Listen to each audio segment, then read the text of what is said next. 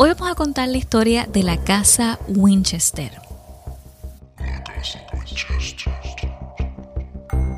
William Winchester nació el 22 de junio del 1837 y murió a la edad de 43 años el 7 de marzo del 1881. Él era un hombre adinerado y su superfortuna provenía de la fabricación de armas de fuego.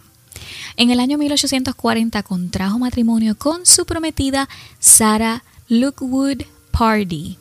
Juntos tuvieron una hija de nombre Annie Pardy Winchester, la cual solamente vivió seis semanas. Falleció muy pequeñita a causa de una rara deficiencia de proteínas en su organismo. En 1881, el señor Winchester falleció víctima de la tuberculosis y Sarah Winchester se quedó con una herencia de 20 millones de dólares, que para ese tiempo era una gran cantidad de dinero. Y la tragedia apenas comenzaba para ella, porque Sara estaba convencida de que algo maligno la perseguía desde la muerte de su hija. Se dice que se puso en contacto con un psíquico de Boston el cual le reveló que estaba siendo acechada por todas las víctimas que habían perdido sus vidas a causa de las armas que fabricaba la empresa de su marido. Y si quería mantenerse a salvo de ellas, tenía que elegir un lugar en el que nunca pudieran alcanzarla. La historia se pone interesante cuando en el año 1884 la señora Winchester mandó a construir una casa con una serie de instrucciones muy específicas descabelladas. Los requerimientos eran simples y raros a la vez, porque ella no quería que se usaran planos para levantar la vivienda.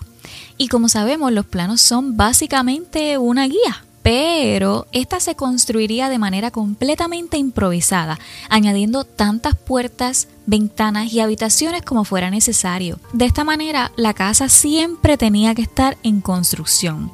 Y te preguntarás el por qué ella va a hacer eso. Bueno, es que de acuerdo con las órdenes de aquel psíquico de Boston, si en alguna ocasión paraban de construir, Sara estaría condenada a morir igual que su hija y su marido. Las habitaciones de la casa servirían para confundir y encerrar los espíritus que la atormentaban. Como resultado de todo esto, la residencia Winchester terminó por convertirse en un básicamente laberinto interminable de puertas que no daban a ningún sitio, ventanales puestos en los lugares más incoherentes y escaleras de más, entre otros detalles que han convertido a este lugar en una curiosa atracción turística de la actualidad. Sarah Winchester murió a la edad de 82 años a causa de una insuficiencia cardíaca congestiva.